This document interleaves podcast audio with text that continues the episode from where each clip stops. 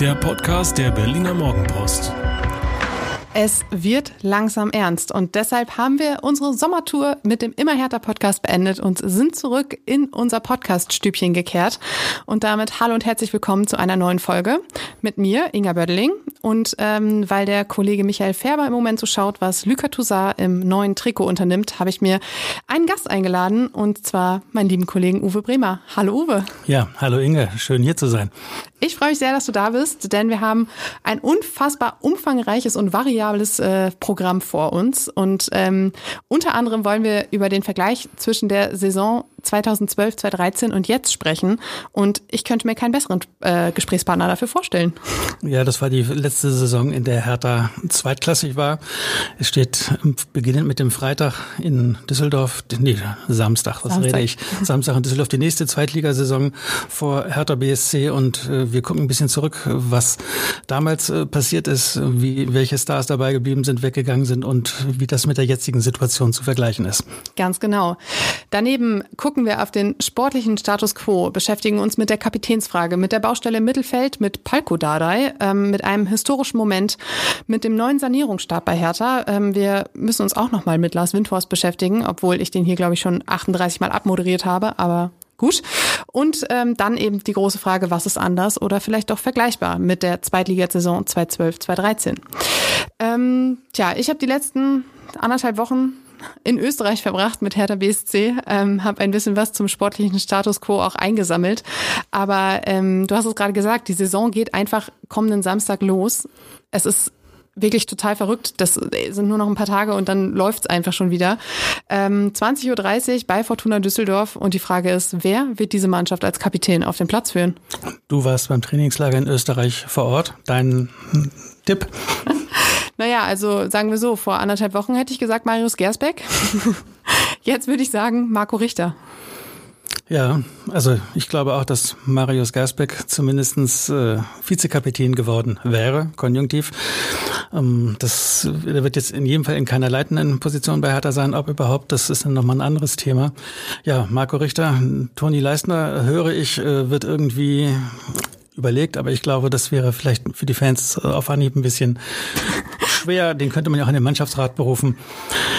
Gut, aber Marco Richter ist auch die, im Moment geht es ja nur äh, eigentlich bis Ende August kommen für den Trainer. Und dann ja. ab 1. September hm, sortierst du irgendwie durch, was du wirklich da hast. Also ist Marco Richter dann noch da?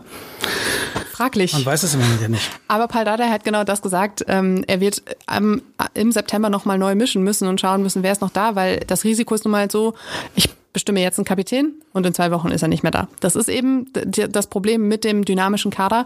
Aber ähm, er muss sich ja trotzdem festlegen, zumindest jetzt erstmal für das erste Spiel. Und ein Kandidat, der übrigens auch noch gehandelt wird, ist Florian Niederlechner. Aha. oh, ich höre unfassbare Begeisterung bei dir, Uwe. Erzähl uns mehr.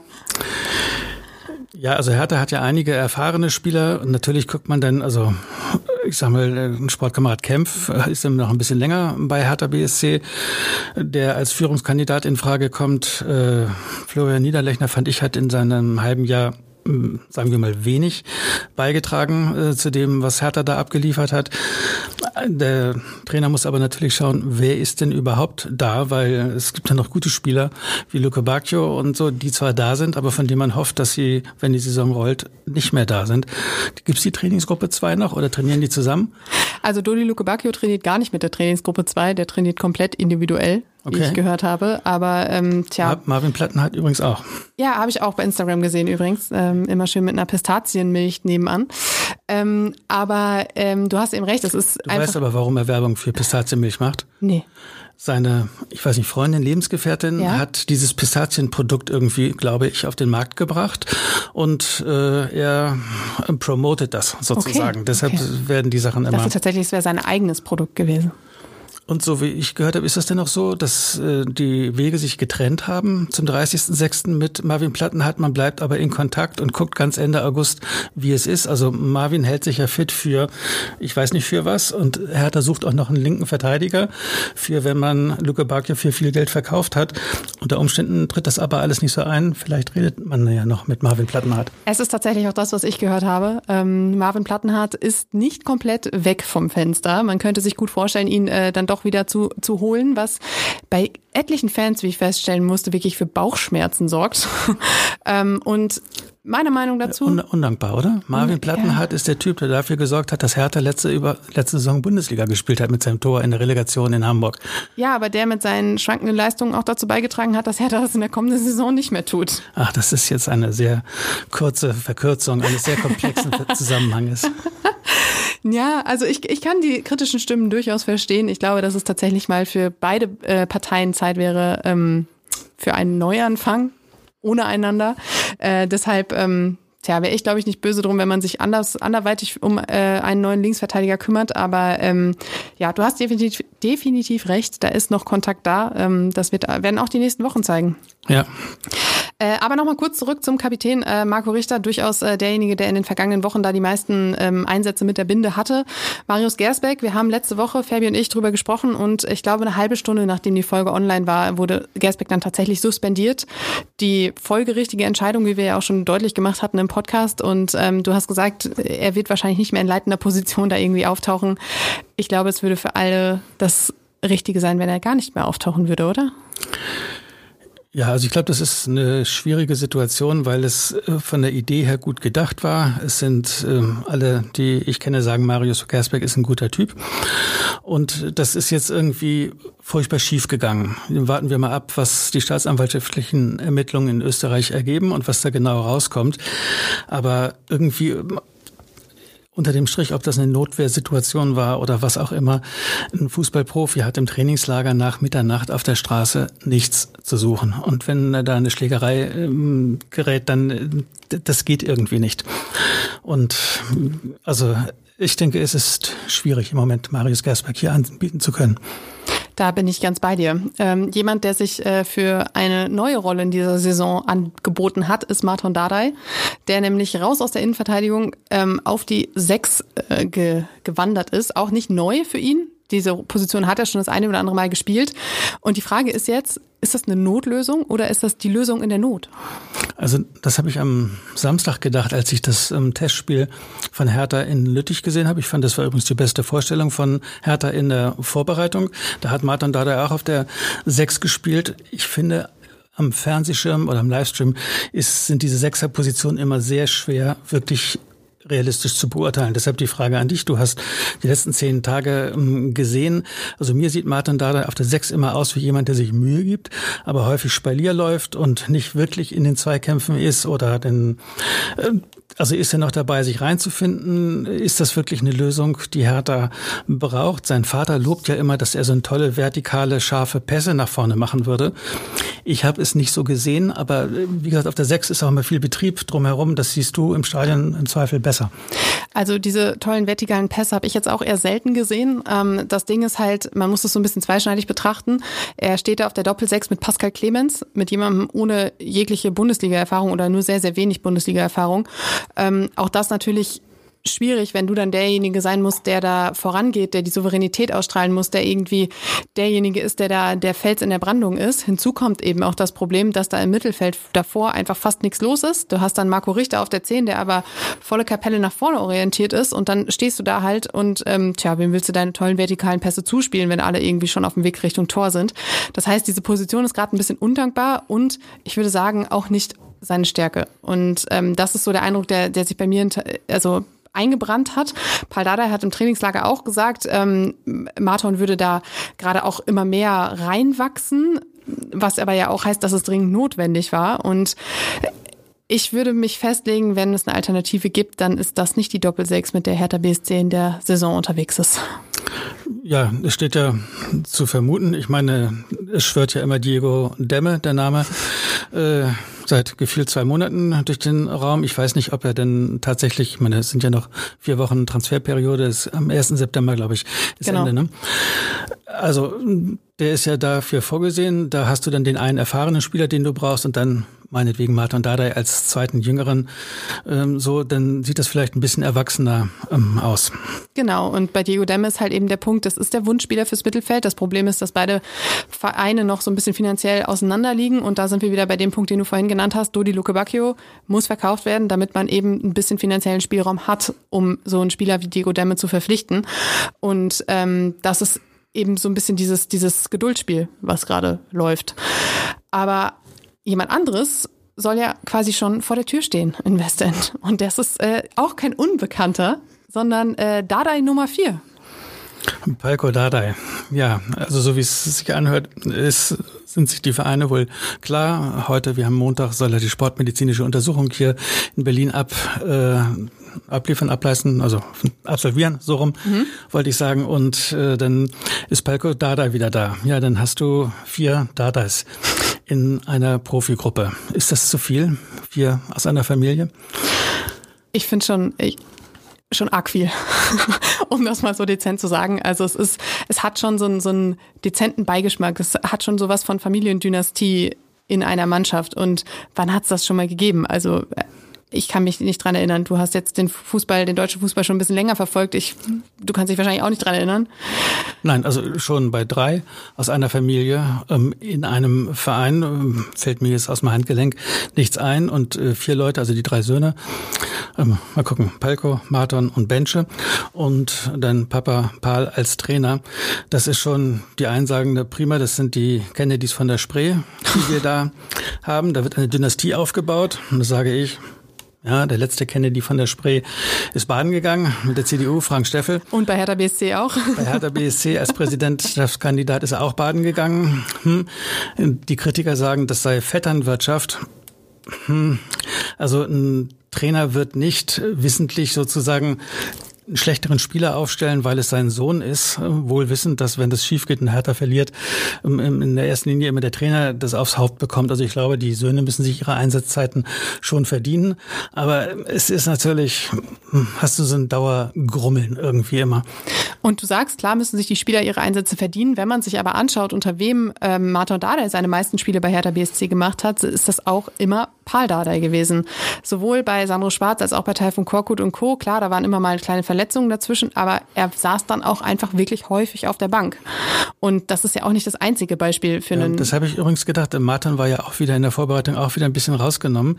Der ist ja jetzt mindestens in der dritten Saison bei den Profis. Also muskulär müsste er eigentlich da sein. Also ich weiß nicht genau, was seine Schwachstellen sind. Das wissen die Physiotherapeuten. Der untere Rücken ist offensichtlich die Schwachstelle. Viel besser. Ja, das, das ist immer schwierig, äh, da das hinzukriegen. Und auf der Position als Sechser hast du viele Dreh- und Wendebewegungen und Abstoppbewegungen, um dann die entgegengesetzte Richtung einzunehmen. Klar, vielleicht ist er auch ein bisschen zu groß für die 6 mit seinen 1,90. Auch durchaus ein Punkt. Ähm, lass uns noch mal kurz über Palko reden. Ähm, der würde ja tatsächlich so ein bisschen mit seinen Allround-Fähigkeiten das Loch füllen, was da ist. Er kann rechts außen, links außen spielen. Offensives Mittelfeld, hängende Spitze, das sind ähm, alles, ja, Baustellen, die Hertha im Moment hat. Er kann aber auch nur eine ausfüllen, da sind wir uns auch einig. Und äh, die Frage ist halt wirklich, wie, wie sehr kann er Hertha wirklich helfen und kann man, es geht um eine mittlere sechsstellige Summe, die man für ihn äh, bezahlt haben soll. Hätte es für den, diesen diese Summe auch einen Spieler gegeben, der vielleicht qualitativ sogar noch hochwertiger gewesen wäre, aber weil er den Namen Dardai hatte, ist er jetzt doch aufgeschlagen? Das sind ja auch Fragen, die man sich manchmal stellt. Ja, aber mittlere sechsstellige Summe sind für dein und mein Konto sehr, sehr hohe Beträge. Im Fußballgeschäft ist das aber Portokasse. Also jetzt 500.000, 600.000 Euro oder was immer der mittlere Betrag sein mag. Das denke ich, ähm, selbst wenn das nichts wird, für den Betrag bekommst du ihn immer wieder verkauft. Aber von dem, was er kann, also ich kann Palko Dada im Moment gar nicht einschätzen, weil ich ungarische Liga null Spiele gesehen habe in der letzten Saison. Das, das wundert mich jetzt, Uwe. was ich gesehen habe, da fand ich Palko Dada ganz gut. Das waren die Europa League Spiele oder gegen ersten FC Köln. Da finde ich, hat er einen erwachsenen Eindruck gemacht. Da war er schnell und war auch ähm, kalt. Also das hat mir gefallen, ähm, was er da geboten hat. Wenn er in dieser Verfassung hier auch aufschlägt, glaube ich, dass er Hertha durchaus helfen kann. Naja, so ein Wechsel ins Ausland, der kann ja auch durchaus von Vorteil sein, um eben erwachsen zu werden, weg aus dem, aus dem Nest.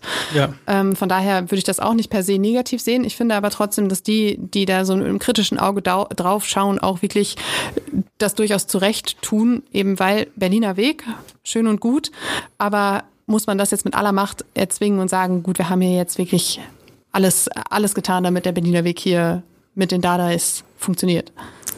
Naja, es ist ja wie immer, wenn du Namen äh, hast, wie wir holen Marius Gersbeck zurück, äh, der halt eine Vergangenheit hat, ist das authentisch, dann holst du den zurück und hoffst, dass es gut geht.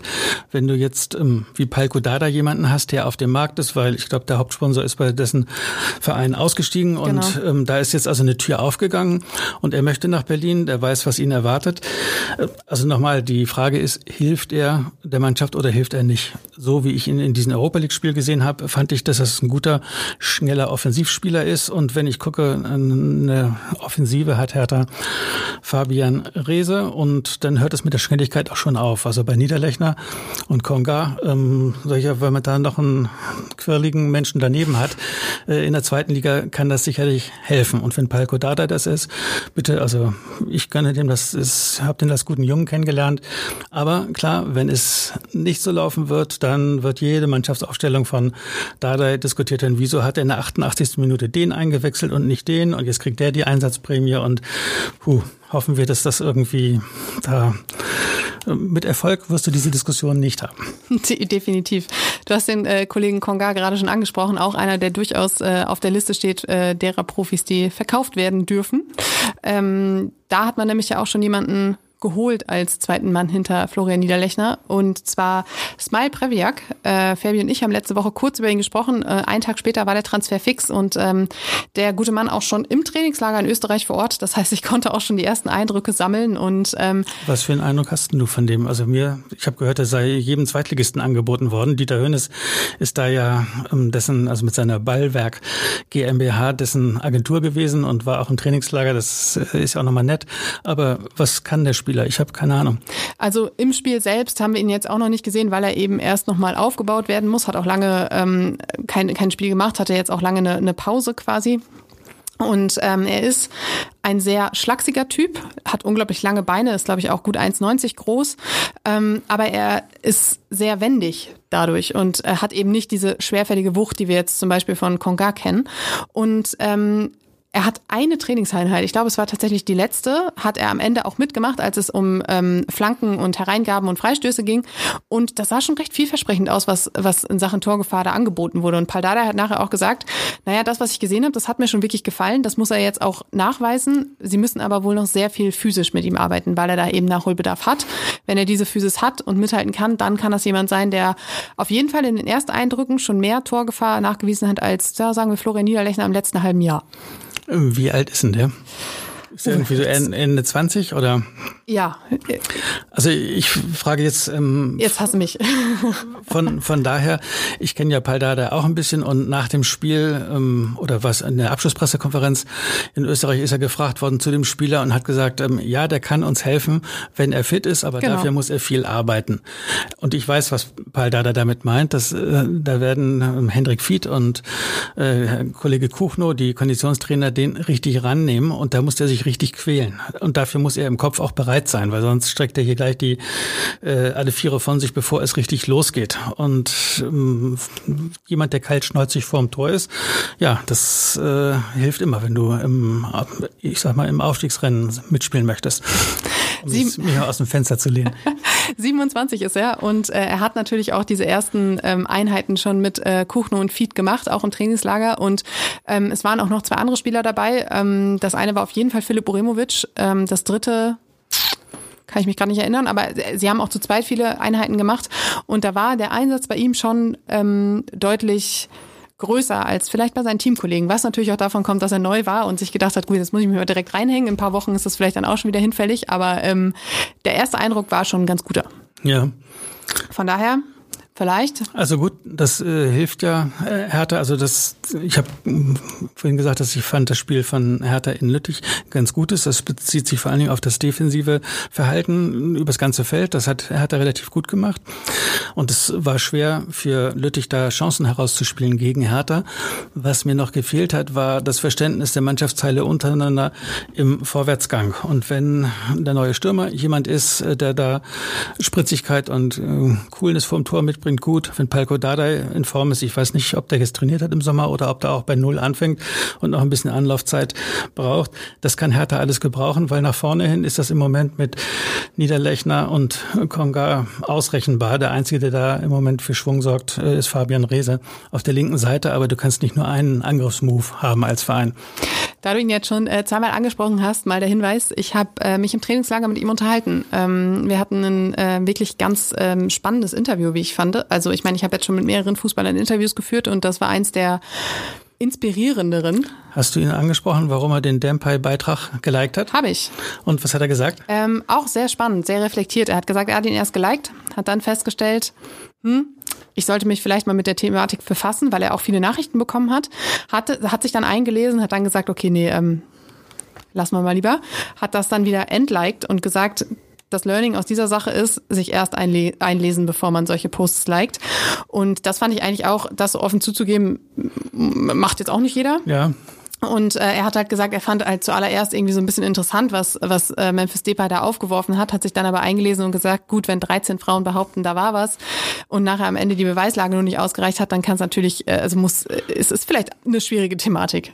Ja, es ist eine schwierige Thematik, also natürlich, ähm, aber da tendenziell immer eher die Frauen in der schwächeren Lage sind äh, und die Profifußballer zur Not dann mit so und so viel Anwälten, die dafür sorgen, dass sie die vor Gericht rauspauken. Das heißt im Umkehrschluss nicht, nicht, dass das, was ihm ähm, den Fußballern vorgeworfen wird, da nicht unter Umständen zutrifft, ohne dass ich es im Fall Dempey was weiß. Aber es hat mich gewundert. Ich meine, wir haben ja hier mit Jerome Boateng und sein Gerichtsverfahren die ähnliche Thematik. Äh, das kennen wir in Deutschland ja auch. Und äh, es hat mich gewundert, dass halt doch relativ viele Profifußballer diesen Dempey-Beitrag da geliked haben was aber ja auch zeigt, dass sie eben so ein bisschen in ihrer Bubble unterwegs sind. Und darüber haben wir auch gesprochen. Ja. Äh, wir haben auch noch über seine Persönlichkeit auf dem Platz gesprochen, über seine Ziele, über Glaubwürdigkeit in den sozialen Medien, über eine ziemlich besondere Narbe, auch eine ganz spannende äh, Story eigentlich. Also könnt ihr alles da draußen auf morgenpost.de lesen, wenn ihr mögt. Ähm, und Uwe, wir sollten noch über einen Spieler sprechen, der nicht mehr da ist. Luka Toussaint? Ja, natürlich äh, stilecht im rot-weiß äh, gestreiften Hemd zur Vorstellung beim ersten FC Union angekommen. Ah, das war rosa-weiß, oder? Ja, okay, gut. Gut, da möchte ich mich jetzt nicht festlegen. Aber ähm, das war ja auch so ein Transfer, der sehr überraschend um die Ecke kam. Ich glaube, am ähm, Dienstag hieß es plötzlich, da ist Interesse da, Toussaint zur Union und am Mittwoch war die Vorstellung und schon war er weg. Ähm, absehbar. Es war keine neue äh, Information, dass er gehen soll. Ähm, die Information, äh, oder nicht die Information, aber der Hintergrund war ja, er sollte ähm, ein bisschen Geld einspielen, um halt diesen Transferüberschuss auch äh, mitzugenerieren. Ja, das hat nicht so gut funktioniert, wie man sich das vorgestellt hat, oder? Ja, es sind ja immer zwei ähm, Elemente und meistens wird in der Diskussion immer nur auf die Ablösesumme geschaut. Äh, also nochmal einen Schritt zurückgetreten. Es ist ja nicht so, ey Kinder, jetzt ist einer von Hertha bei Union gelandet sondern der teuerste Einkauf der Vereinshistorie von Hertha ever. Den hat sich Union geschnappt. 25 Millionen hat Hertha bezahlt, damals an Olympique Lyon. Und äh, irgendwie die Rede ist jetzt von drei Millionen, die Union für den bezahlt hat, was ein unfassbarer Werteverfall ja. ist, auch wenn im Nachgang vielleicht dann noch drei weitere Millionen fällig werden für Union, weil Union gut performt und er so und so viel Einsätze hat, Toussaint. Ähm, das ist schon krass und zeigt, wie sich die Machtverhältnisse im Berliner Fußball wirklich verschoben haben. Das ist keine Momentaufnahme, da hat einer mal ein Spiel gewonnen und der andere nicht, sondern das zeigt an, im Moment ist Union wirklich wirklich auf einem anderen Level unterwegs als Hertha, und zwar deutlich anderen Level. Das schmerzt die Fans natürlich, das ist ja klar. Toussaint verstehe ich, der kann Champions League spielen. Ähm, Toussaint fand ich ein Spieler, den ich von Anfang an mochte, der sich reingehauen hat, ein guter Mannschaftsspieler, der andere unterstützt, der kein Quertreiber ist, ob er spielt oder nicht. Die Union wird an dem Freude haben. Da bin ich auch ganz bei dir. Ähm, es war halt auch irgendwie, wie gesagt, der Abschied war absehbar.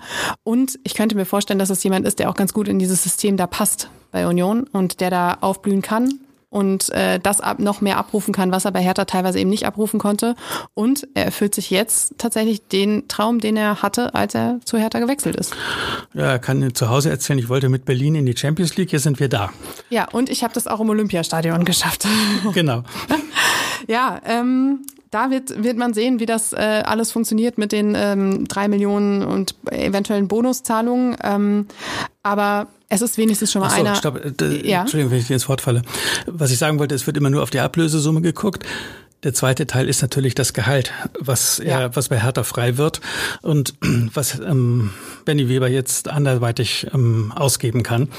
Beziehungsweise Hertha muss ja auch dramatisch seinen Gehaltsetat runterfahren.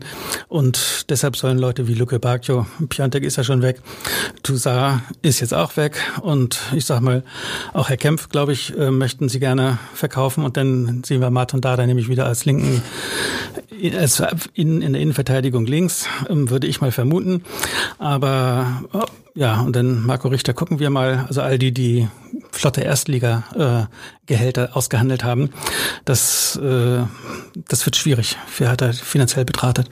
Genau, das wollte ich nämlich vorhin noch sagen, dass du eben jetzt diese Trainingsgruppe 2, die ja auch einfach äh, sehr viel verdient dafür, dass sie in dieser Trainingsgruppe 2 unterwegs ist, ähm, dass du da auch noch wieder einen von losgeworden bist. Das ist ja auch einfach finanziell ein gutes Zeichen. Ähm, Wobei, wir tun uns jetzt schon schwer zu sagen, dass jemand, den du für 25 Millionen ja. geholt hast, wenn du den für drei Millionen oder sagen wir mal, die Hertha würde sechs bekommen, verkaufst, dass es ein gutes Zeichen ist. Nein, das ist kein gutes Zeichen, aber es ist ein Zeichen der Bredouille, in die Hertha selbstverschuldet hineingeraten ist. Um die auch jeder Gegner weiß. Um die jeder Verhandlungspartner weiß. Und ähm, ja, jetzt hoffen wir, dass das Ganze zu, trotzdem zusammengefügt werden kann zu einem Puzzle, mit dem du halt ordentlich in der zweiten Liga performen kannst. Bevor wir äh, da noch weiter drauf eingehen, ähm, werden wir erst noch mal äh, kurz äh, die Männer Männer sein lassen und schauen auf die Frauen. Denn auch die sind am Wochenende zum ersten Mal im Hertha-Trikot aufgelaufen. Ein historischer Moment bei der Saisoneröffnung am Sonnabend. 1 zu 4 gegen Karlsruhe SC. Hertha hatte selbst getwittert, Nebensache, das Ergebnis, denn man hat es tatsächlich geschafft, eine eigene Frauenabteilung im Verein.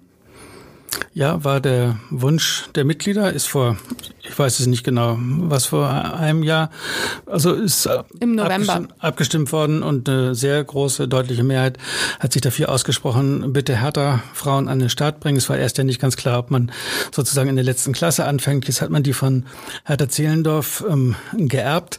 Und also schön, dass es jetzt losgeht. Mit Sophia Entscheid hast du jemanden, der sich in dem Frauengeschäft, was auch nochmal wieder seine eigenen ähm, Probleme und Hürden hat, auskennt.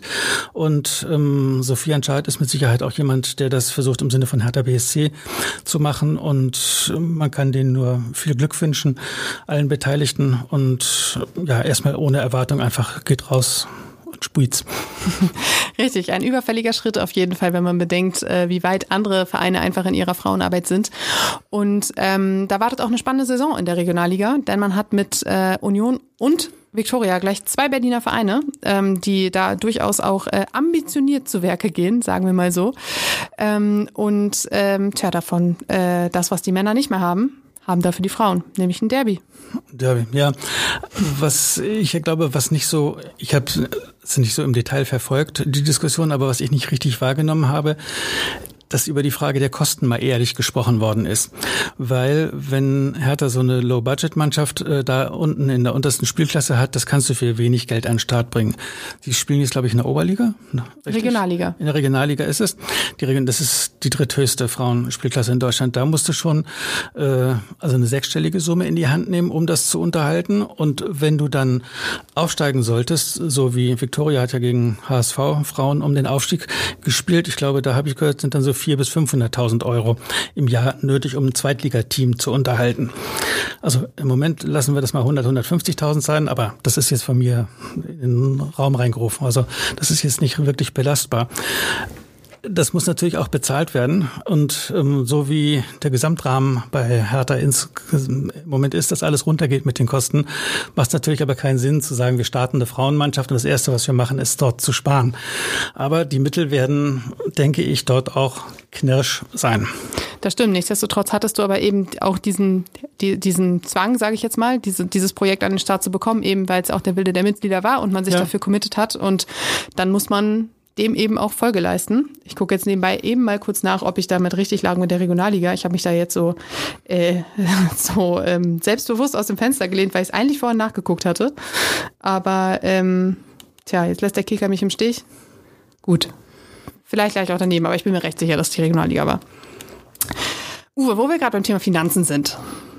Es gibt da jemanden, der äh, ist jetzt angestellt worden um Hertha zu sanieren. Ich glaube, angestellt ist nicht die richtige nee, Formulierung. Das stimmt. Ähm, der ist jetzt es gekommen. Hat sich, es hat sich jemand bereit erklärt, Hertha unter die Arme zu greifen. Schön formuliert.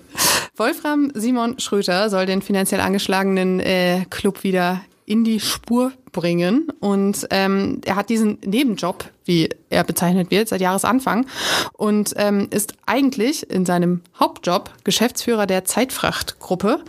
Und ähm, tja, der ganz, äh, der Kontakt ist über äh, Martin Bader zustande gekommen, wenn ich das auch alles richtig verstanden habe. Und das ist kein Unbekannter im Hertha-Kosmos, oder?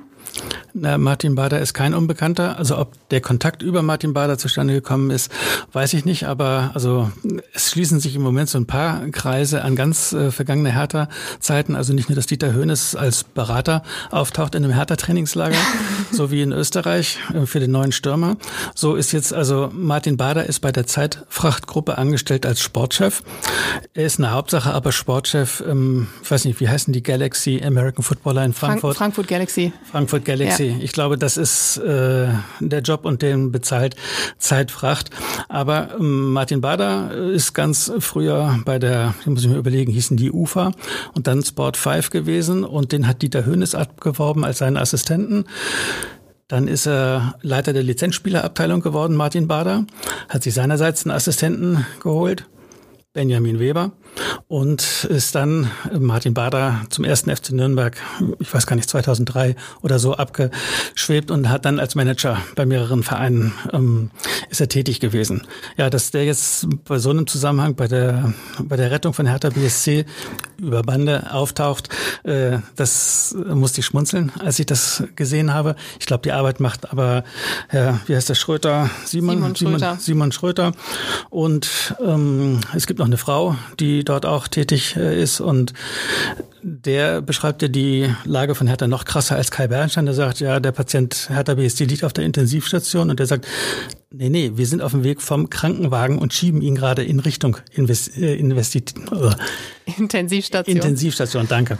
Intensivstation. Und ähm, der war also wohl ziemlich entsetzt, ähm, was er vorgefunden hat äh, an nicht eingehaltenen Budgetgeschichten. Und ähm, also ich sag mal, da sind ja die Geschichten, dass die Würstchen auf der Mitgliederversammlung nicht mehr bezahlt werden und dass die Leute auf der Geschäftsstelle jetzt ihre Cola oder ihr Wasser selber bezahlen müssen. Das sind die Pfennigbeträge, aber die großen Beträge, äh, da hat er wohl schwer die Haare gerauft. Er hat äh, im Kicker ein Interview gegeben und da hat er nämlich genau das gesagt, was du gerade angedeutet hast. Es gibt viele Dinge in der Vergangenheit oder es gab viele Dinge in der Vergangenheit, bei denen Budget und Budgettreue keine so große Rolle gespielt haben.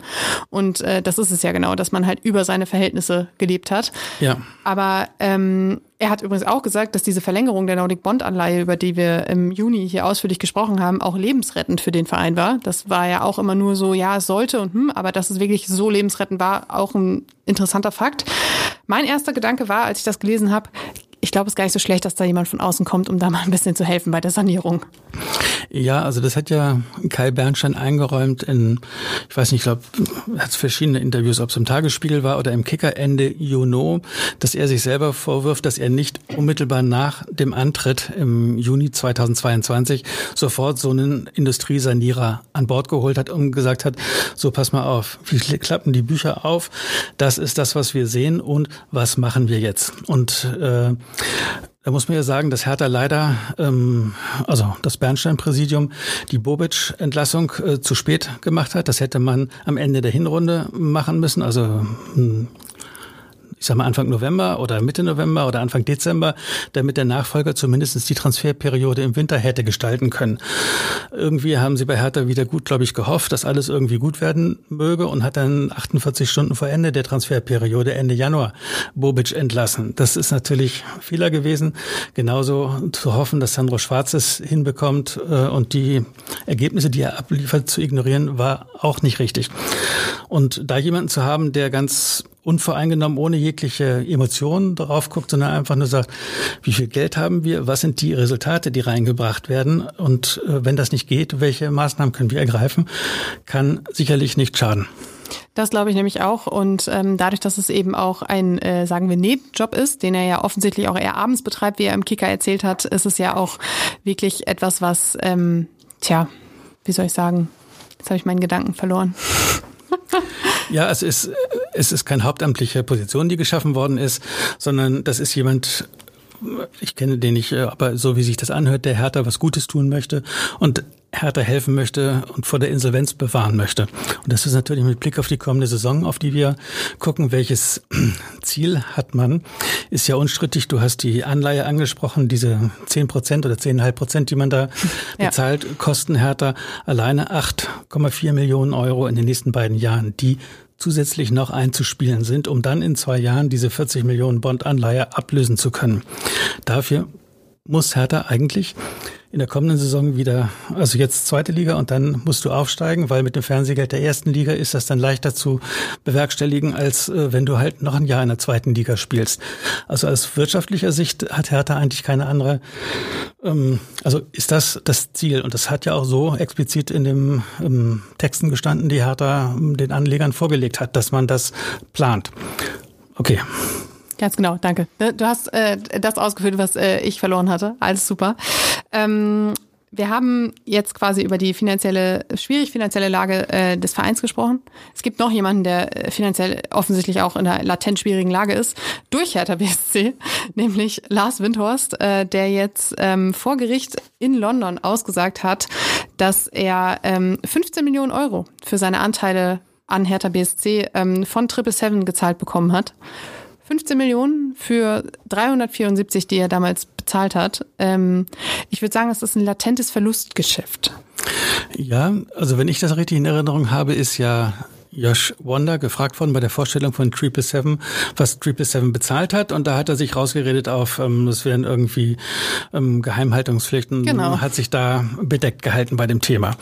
Jetzt musste ähm, Lars Windhorst äh, wohl unter Eid aussagen von einem Gericht in London wegen einer anderen Vermögensgeschichte. Und da wurde er auch zu diesem Thema befragt und sagt, er hätte Hertha für 65 Millionen Euro verkauft an Triple Seven. Dagegen gerechnet wurde aber eine 50 Millionen Laie ähm, von Triple Seven an äh, Windhorst, die im Vorfeld gelaufen war. So, dass unter dem Strich 15 Millionen blieben. Die hätte Triple Seven aber noch nicht vollständig bezahlt. Und dann haben die wohl nachgefragt, äh, ob Triple Seven das Geschäft irgendwie ähm, nicht richtig, nicht ernsthaft betreibt oder unterminiert. Und da hat Windhaus wohl gesagt, nein, nein, er hätte dem zugestimmt, dass man das nochmal verschiebt, die Zahlung, aber er wüsste jetzt auch nicht genau, wie viel äh, er genau bekommen hat. Aber irgendwie, da wären noch 35 Millionen Euro, die als Erfolgsbeteiligung möglich wären, später zu kommen von Triple Seven und vielleicht noch ein dreistelliger Millionenbetrag. Aber auf Nachfrage konnte Lars Windhorst dann nicht sagen, an welche Bedingungen dieser dreistellige Millionenbetrag geknüpft sei. Peanuts. Ich meine, da kann man mal den Überblick verlieren. Aber ich zum Beispiel habe gelesen, dass diese 35 Millionen ähm, leistungsbasierte Zahlung äh, genannt wird. Und zwar, ähm, wenn Hertha BSC Meister wird. Und das wiederum fand ich, ähm, also wenn Lars Windhorst das ausgehandelt hat, dann hat er wirklich nichts gelernt in seiner Zeit bei Hertha, oder? Ja, das stand so in dem Financial Times Beitrag drin.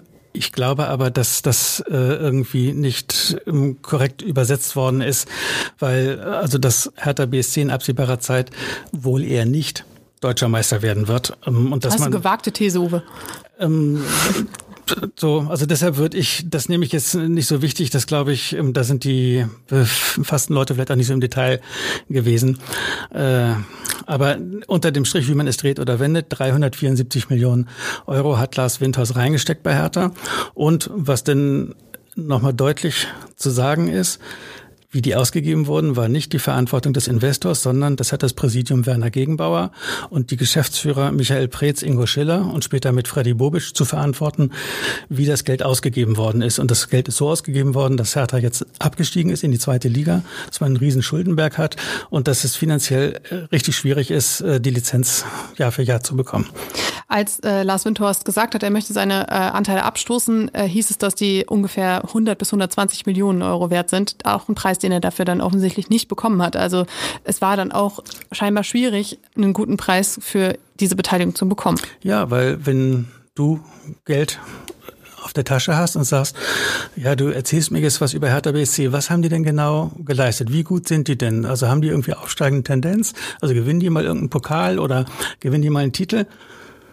Und wenn dann die äh, Aussage immer ist, naja, die sind immer froh, wenn sie jedes Jahr doch nicht absteigen, sondern doch die Klasse halten, ja, schwierig. Sie gewinnen den Pokal in Sachen Negativschlagzeilen. Das definitiv.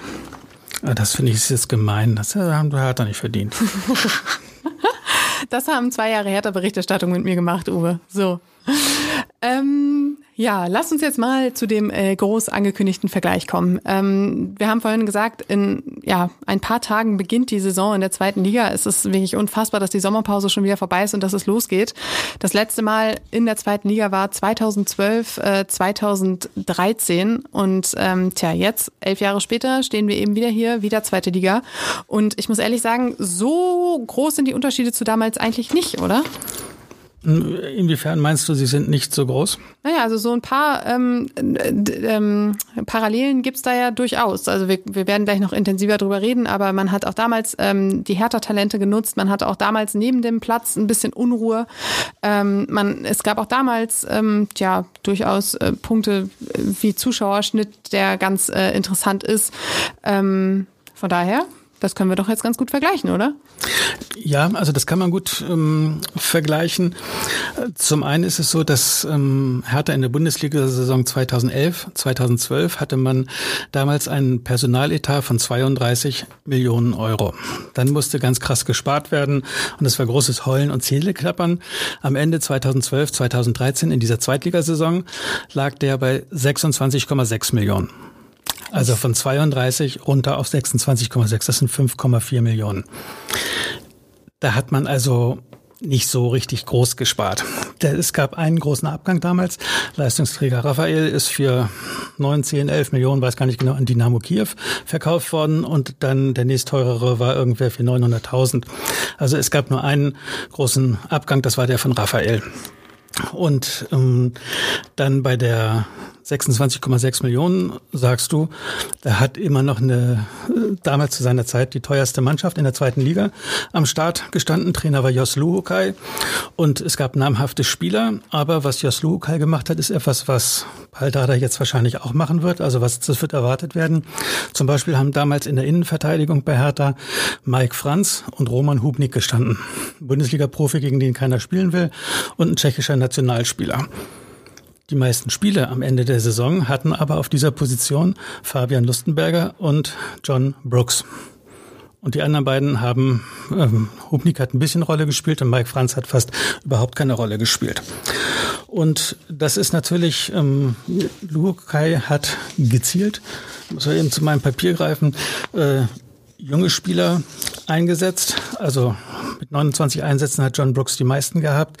Nico Schulz hatte, glaube ich, 20 Einsätze. Ähm, Hani Mukta hatte sieben oder acht. Dann Fabian Holland hat gespielt, ähm, weil der Sprit, weil der Schritt, nicht der Sprit, weil der Schritt dann von der Jugend bzw. der Regionalligamannschaft in die zweite Liga einer ist, der dann eher zu leisten ist, als wenn du in der Bundesliga spielst. Also da haben eine ganze Reihe von jungen Spielern ähm, gespielt. Aber nochmal, es gab dann rechts und links ein paar ältere, erfahrene. Ähm, also das war diese Saison. Hertha hat oft gar nicht so doll gespielt. Und wenn du verzweifelt warst, hast du den entweder Adrian Ramos gegeben, der elf Tore und was nicht zehn Vorbereitungen gemacht hat, oder du hast ihn Ronny gegeben, der 18 Tore und 14 Vorbereitungen hatte und so viele Spiele in der letzten Viertelstunde gewonnen hat. Hertha hat mit Zweitligarekord gewonnen, 76 Punkte und in der ganzen Saison zwei Niederlagen. Wow, das ist äh, ein Abschneiden, das würde man sich auch für die kommende Saison wünschen nach den letzten Jahren. Ja, also das würde man sich sehr wünschen, aber alle, die auf die zweite Liga gucken, so stark wie die besetzt ist, da können wir ja gleich noch drüber reden, ist das eher unwahrscheinlich und die Niederlagen waren am zweiten Spieltag beim FSV Frankfurt und am 24. Spieltag in Dresden 1-0 verloren, also auch schön verteilt, also dazwischen viel Selbstbewusstsein getankt, gewonnen, gewonnen, unentschieden gewonnen. Nach dem, was ich als Reporterin in den vergangenen Monaten erlebt habe, klingt das nach Paradies. Ja, aber. Uwe nickt nur. also das, das sagen ja dann auch immer wieder Leute, wenn ein Traditionsclub in der ersten Liga erheblich in den Seilen hängt, ja, lass die doch mal Schwung holen in der zweiten Liga und dann mit Schwung nach oben kommen. Aber wenn du dir anguckst, die zweite Liga, du hast äh, das Stichwort mit den Zuschauern schon gesagt, Hertha hatte in der Saison, als man abgestiegen ist, 2011, 2012, einen Zuschauerschnitt, das war die Saison mit Babbel, Wittmeier, Skibbe, hm, Otto Rehagel, Trainer, Zuschauerschnitt 51.900. Wie immer, wenn es um die Wurst geht, ist der Berliner im Stadion. Ja. Nächste Saison, zweite Liga, war der Schnitt 36.800 von knapp 52, also auf 36.800 runter. Das ist jetzt deutlich runter. Warst aber in der zweiten Liga damit an Nummer zwei. Köln hatte mit 40.000 noch mehr Zuschauer.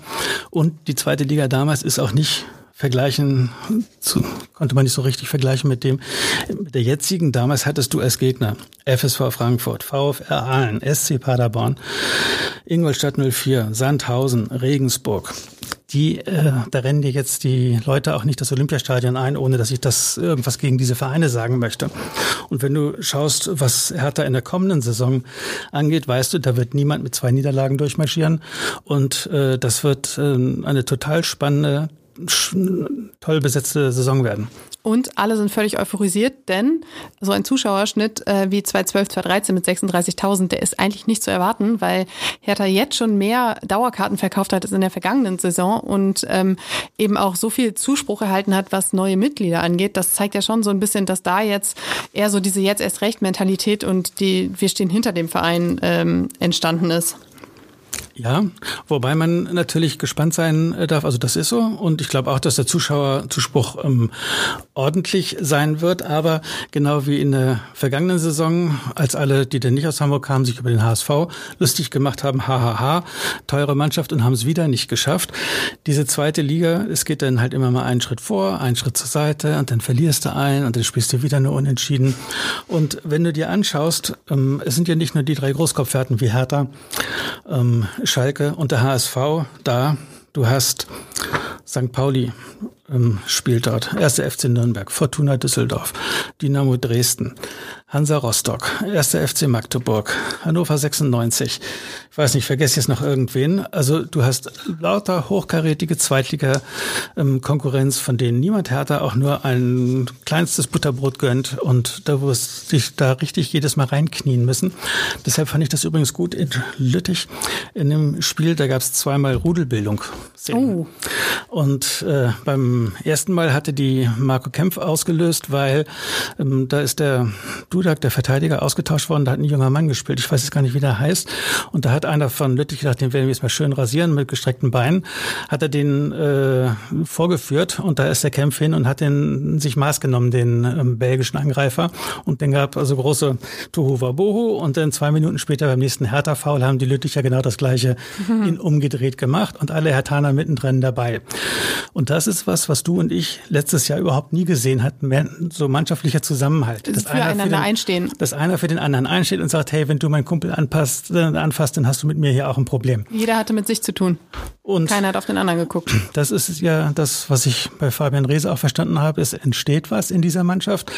Das habe ich schon oft gehört. Ich würde es gerne auf dem Platz sehen und es könnte sein, dass in dieser Mannschaft, die in diesem Jahr da startet, da wirklich so ein Zusammenhalt da ist, weil ich glaube, du brauchst in jedem Fall einen guten Zusammenhalt. Fußball spielen ähm, können die anderen auch und wenn es den Unterschied machen soll, ohne Zusammenhalt, glaube ich, geht es nicht. Manchmal ist es ja auch so, dass es dieser berühmte Spruch Schicksal als Chance, wenn du eben diese Vorbereitung mitgemacht hast und jeder Profi hat. Dann habt ihr hier ein Phrasenschwein. ich zahle nachher die schlechte Witzekasse ein. Ähm, jeder, der äh, diese Vorbereitung mitgemacht hat, hat auch gesagt, ähm, der Kader ist so noch nicht zusammen, aber wir müssen so nun mal so zusammenarbeiten und wir müssen auch jetzt schon in die Saison starten. Das bringt nichts, dass wir jetzt jammern und heulen. Es hat wirklich, man hat es quasi fast von jedem, auch von jedem Spieler gehört und jeder weiß um die schwierige Situation und das genau sowas kann ja eben auch zusammenspeisen, dass man sagt, naja, von uns erwartet niemand was, aber deshalb wollen wir es zeigen, dass wir es erst recht können. Wobei niemand erwartet was. Was meinst du denn? Was werden die denn ausrufen? Also Dadai und äh, der Manager, wenn 1. September ist? Also Nein. du musst doch in jedem Fall im Minimum, äh, wir spielen um den Aufstieg mit.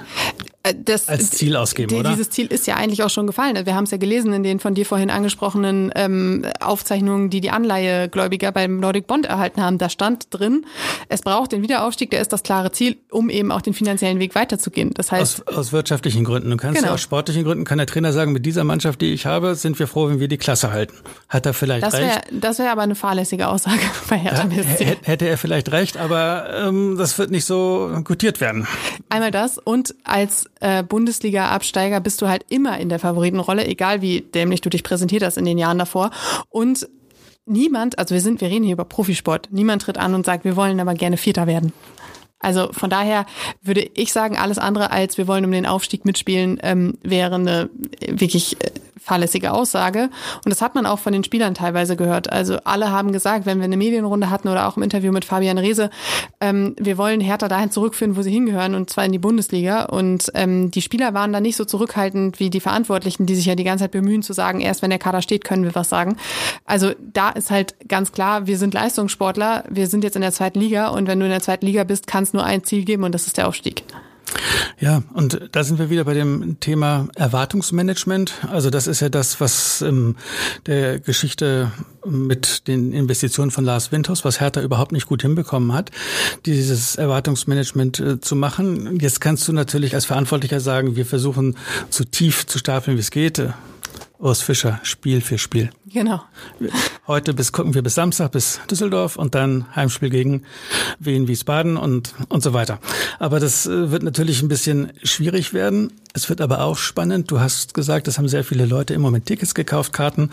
Der Mitgliederzuwachs, ähm, also die Mitgliederzahl steigt. Alles schön. Aber die allermeisten von denen, die jetzt so dabei sind, kennen das gar nicht, was jetzt auf Hertha zukommt.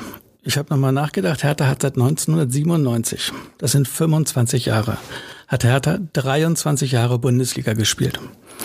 Als man das eine Mal abgestiegen ist, ist man gleich wieder aufgestiegen und das zweite Mal ist man auch gleich wieder aufgestiegen.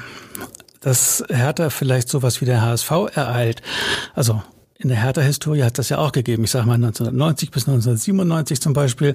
Sieben Zweitliga-Jahre, die echt ganz zäh, bitter und im ganz großen Olympiastadion mit 3000 Leuten waren.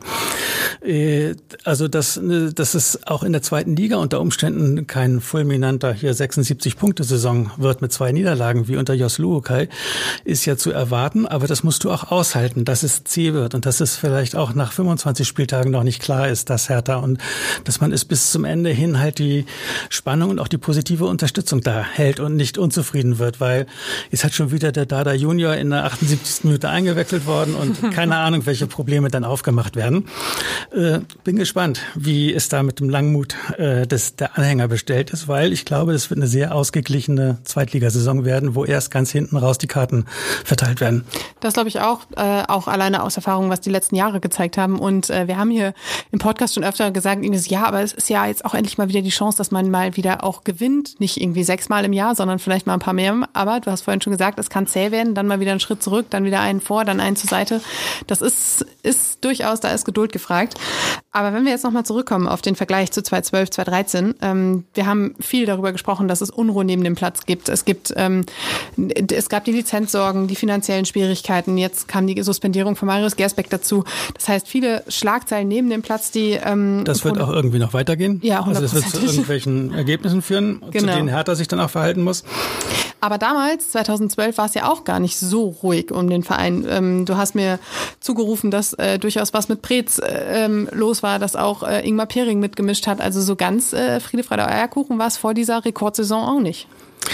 Nein, überhaupt nicht. Ähm, also wenn man da nochmal sich zurückerinnert, das war das dritte Jahr unter Manager Michael Preetz als Nachfolger von Dieter Hönes. Im ersten Jahr unter Preetz ist im ersten Jahr unter Preetz, im ersten Jahr mit dem Manager Preetz ist Hertha abgestiegen und äh, im Folgejahr wieder aufgestiegen und in der zweiten Bundesliga-Saison ist nochmal abgestiegen.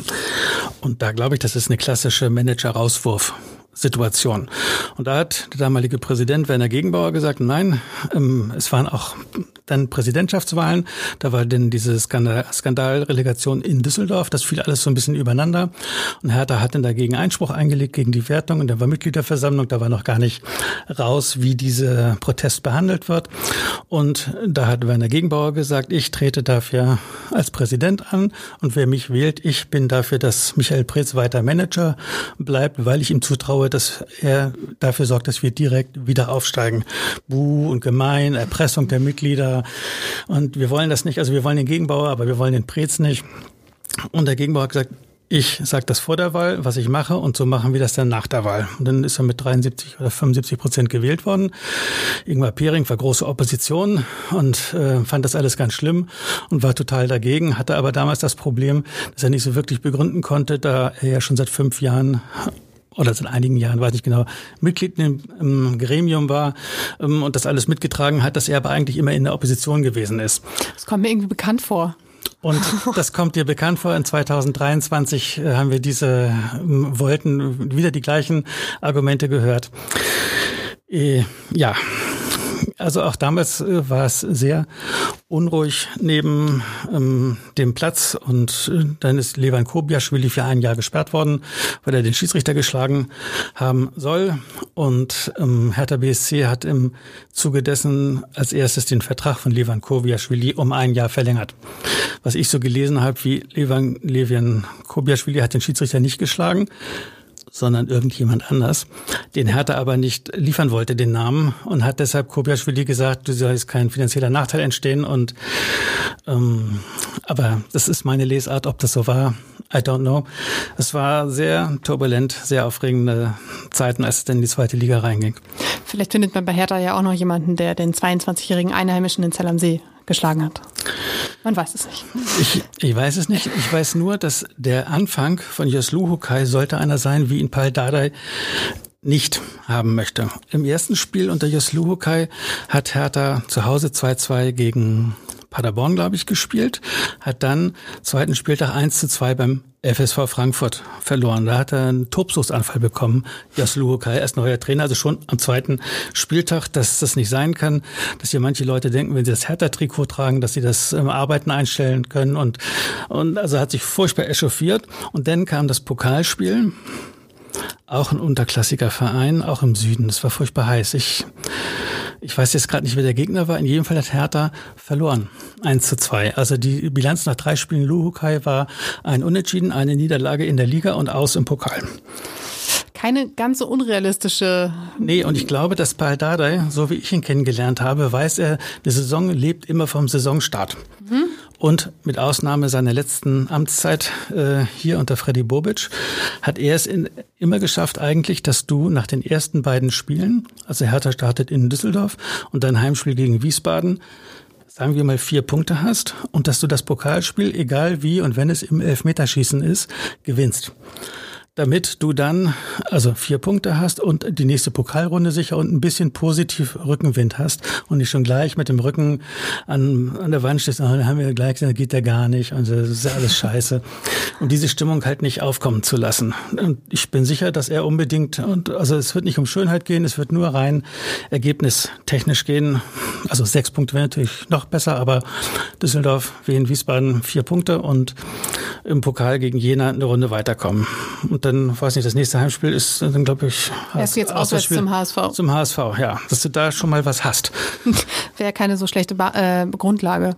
Du hast gerade angesprochen, bei, in Düsseldorf geht's los, Sonnabend 20.30 Uhr, also direkt das Topspiel. Ähm, äh, Flutlicht, wollte ich sagen. Ähm, gute Stimmung, hoffentlich. Viele Hertaner auch mit dabei. Ähm, die Bilanz ist. Ähm, die, die, Polizei wird schön im Einsatz sein. Die, auch, auch die Polizei wird im Einsatz sein. Hat ja eine Vorgeschichte. du warst damals dabei. ich war damals dabei, die ganze Nacht durchgefahren zurück auf der Autobahn Richtung Berlin, um den Mannschaftsbus von Hertha zu sehen, wie er hier auf dem Gelände über den Hintereingang reingeführt wurde von den Sicherheitskräften, weil man nicht wusste, ob vorne irgendwelche ähm, missgelaunten Fans warten würden. Haben sie aber gar nicht. Ja, spannende, ähm, wirklich, äh, also das war eine spannende Zeit damals. Ähm, die Bilanz, Uwe, 42 Duelle, 12 Siege, 17 Unentschieden, 13 Niederlagen. Ja, ein bisschen ausbaufähig, wie ich gerne sage. Das letzte Aufeinandertreffen war am 28. Februar 2020. Damals gab es ein 3 zu 3 in Düsseldorf. Und die Tore waren äh, erst ein Eigentor von äh, Tommy, dann Kunja und Piontek. Nach 0 zu 3 noch 3 zu 3. Mit so einem Spielverlauf würde Paldada das doch auch nehmen, oder? Ja, also wenn du 0-3 zurückliegst und dann 3-3 rausgehst, auswärts bei Fortuna Düsseldorf, die haben eine ganz gute Saison, vergangene Saison gespielt. Also das wird ein erster ordentlicher Gradmesser werden. Also das finde ich ein schönes Spiel zum Anfang. Und dann ähm, Samstagabend wissen wir mehr. Durchaus. Ähm, Kunja und Piontek werden nicht mehr treffen für Hertha. ähm, das nämlich noch der Vollständigkeit halber. Wir haben letzte Woche angedeutet, dass äh, es für Piontek auch ähm, einen Interessen, Interessenten gibt. Du hast es vorhin schon gesagt, auch er ist jetzt weg, äh, in die Türkei gewechselt. Auch da wieder ein horrendes Gehalt äh, von der Payroll runter. Von daher auch das äh, noch. Ja, aber auch da nochmal geholt für, ich weiß nicht, 20, 21, 22, 22 Millionen Euro Ablösesumme. Zero. Zero. Nochmal Zero. Ich habe jetzt versucht, deine positive Art mit, der, mit dem Gehalt aufzunehmen und zu sagen, gut, dann ist wenigstens, weil Piontek einer der Topverdiener. Ja, ja, nee, nee, also so ähm, rechnest du es als Hertha, da hast ihn zumindestens äh, von der Payroll und Piontek ist auch äh, einer, den du nicht gut im Kader haben kannst, wenn er nicht spielt, wenn er keine gute Laune hat, hilft er dir auch nicht und der hat insgesamt für sein Geld Hertha relativ wenig geholfen. Wenig bis gar nicht. Also, er war ein Ladenhüter, sagen wir so. Ähm, tja, Uwe, ich würde sagen, wir sind am Ende angekommen. Das war äh, eine spannende Folge, wie ich finde. Ich habe schon wieder viel gelernt, weil damals 2012 habe ich gerade Abi gemacht, als äh, Hertha in die zweite Liga gestartet ist. Ähm, ich danke dir, dass du hier warst. Mir hat Spaß gemacht. Ich hoffe, dir auch. Gerne. Was meinst du denn, wie Hertha die Saison abschließen wird, die zweite Liga? Oh, jetzt muss ich mich schon wieder festlegen. Das kann ich doch nicht, Leute. Ähm, Relegation. Aufstiegsrelegation sollte man vielleicht dazu sagen nach den letzten Jahren. Okay. Tja, dann musst du jetzt auch noch raushauen. Äh, ich hatte es auch gerade gedacht, am letzten Spieltag machen sie die Relegation fest, aber jetzt muss ich ja was anderes sagen. Dann sage ich, äh, Hertha wird aufgrund des besseren Torverhältnisses ähm, Zweiter werden. Gut, vor dem HSV. Hm. Gut, dann ähm, werden wir das überprüfen und zwar im, im Mai 2024.